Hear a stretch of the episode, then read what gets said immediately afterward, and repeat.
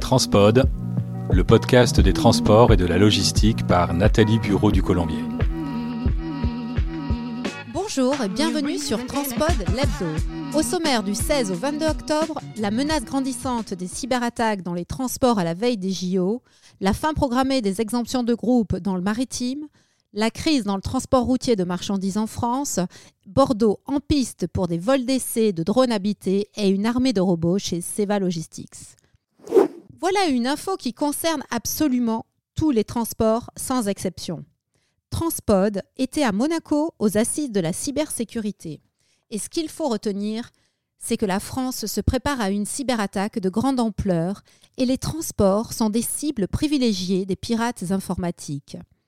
Devant 3400 RSSI réunis aux assises de la cybersécurité à Monaco le 11 octobre, Vincent Strubel, le nouveau patron de l'ANSI, a indiqué qu'il fallait se préparer au grand soir avec des attaques majeures. Dans le viseur des hackers, les Jeux olympiques de 2024 sont une cible majeure et pour les désorganiser, ce sont les transports de fret et de voyageurs qui en sont les premières cibles.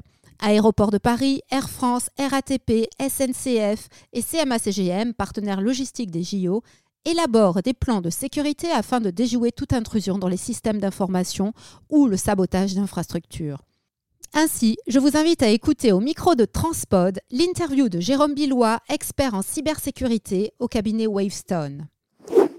Avis de remous avec la décision du 10 octobre de la Commission européenne.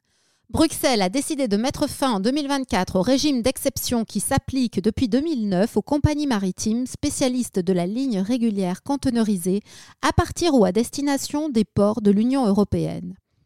CMA-CGM, Maersk, MSC ne bénéficieront plus de la protection d'un règlement spécifique au secteur qui les mettait à l'abri d'enquêtes de concurrence dès lors que leur part de marché n'excédait pas 30% sur une ligne maritime.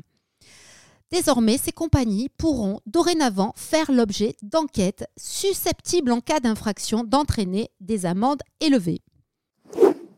MSC Mété, l'un des plus grands porte-conteneurs jamais construits, fera escale à Fos le 23 octobre au terminal de Sillard à Fos-sur-Mer. Le MSC Mété appartient à la dernière génération de navires et mesure 400 mètres de long, 61 mètres de large pour une capacité totale de 23 704 EVP.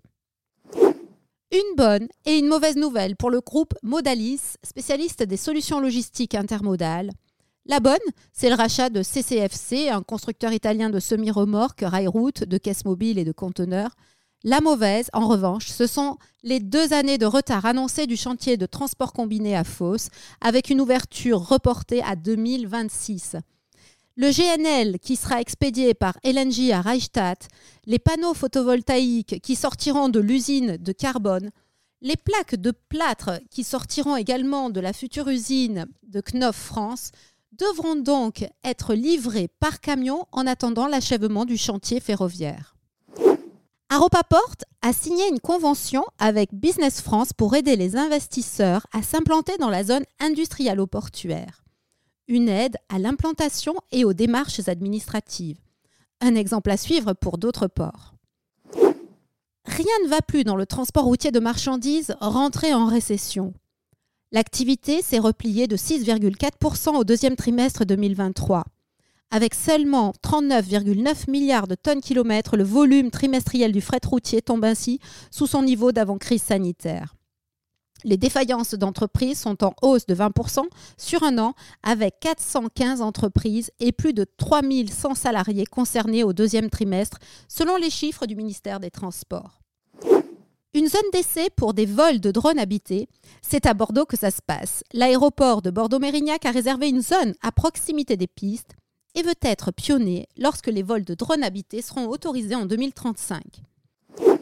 La société Astrin, qui avait racheté en 2022 le transporteur Sotradel, spécialiste auprès des entreprises du Beaujolais et du Val-de-Saône, vient de procéder au changement de marque.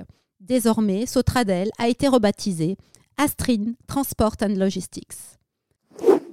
Partons à l'étranger à présent. En Angola plus précisément, où Africa Global Logistics a remporté la concession du port de Lobito.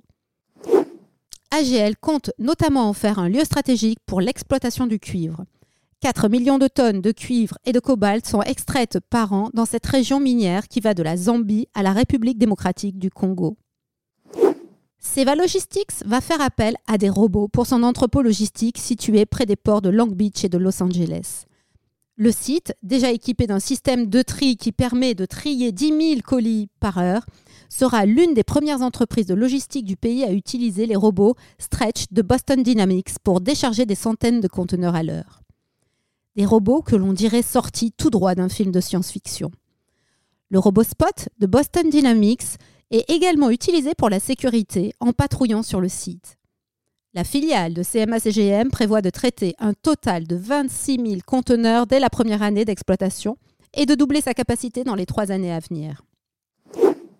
Avant de refermer ce journal, des infos et événements à connaître. France Hydrogène et l'Aver France publient une étude qui présente le marché des autocars, l'offre de véhicules zéro émission et les solutions envisagées par les différentes régions et revient sur les freins rencontrés. Seulement une centaine d'autocars zéro émission sont exploités en France en 2023. Pour comparaison, 1500 autobus zéro émission étaient en circulation au 1er janvier 2022. C'est parti pour Top Transport Europe qui se tient les 18 et 19 octobre au Palais du Pharo à Marseille. Au programme des conférences et 3000 rendez-vous B2B entre chargeurs et transporteurs. Transpod sera présent durant les deux journées. Eve organise un webinaire le mardi 17 octobre à 14h30. Au programme, un état des lieux de la filière électrique et les perspectives sur le secteur du transport routier, un tour d'horizon de l'offre des constructeurs sur le marché des poids lourds électriques, et un focus sur les infrastructures de recharge et les aides disponibles. C'est la fin de notre édition Transpod Lepto. Retrouvez-nous sur toutes les plateformes et n'oubliez pas de liker si vous aimez cet épisode. Un grand merci pour votre écoute et transportez-vous bien.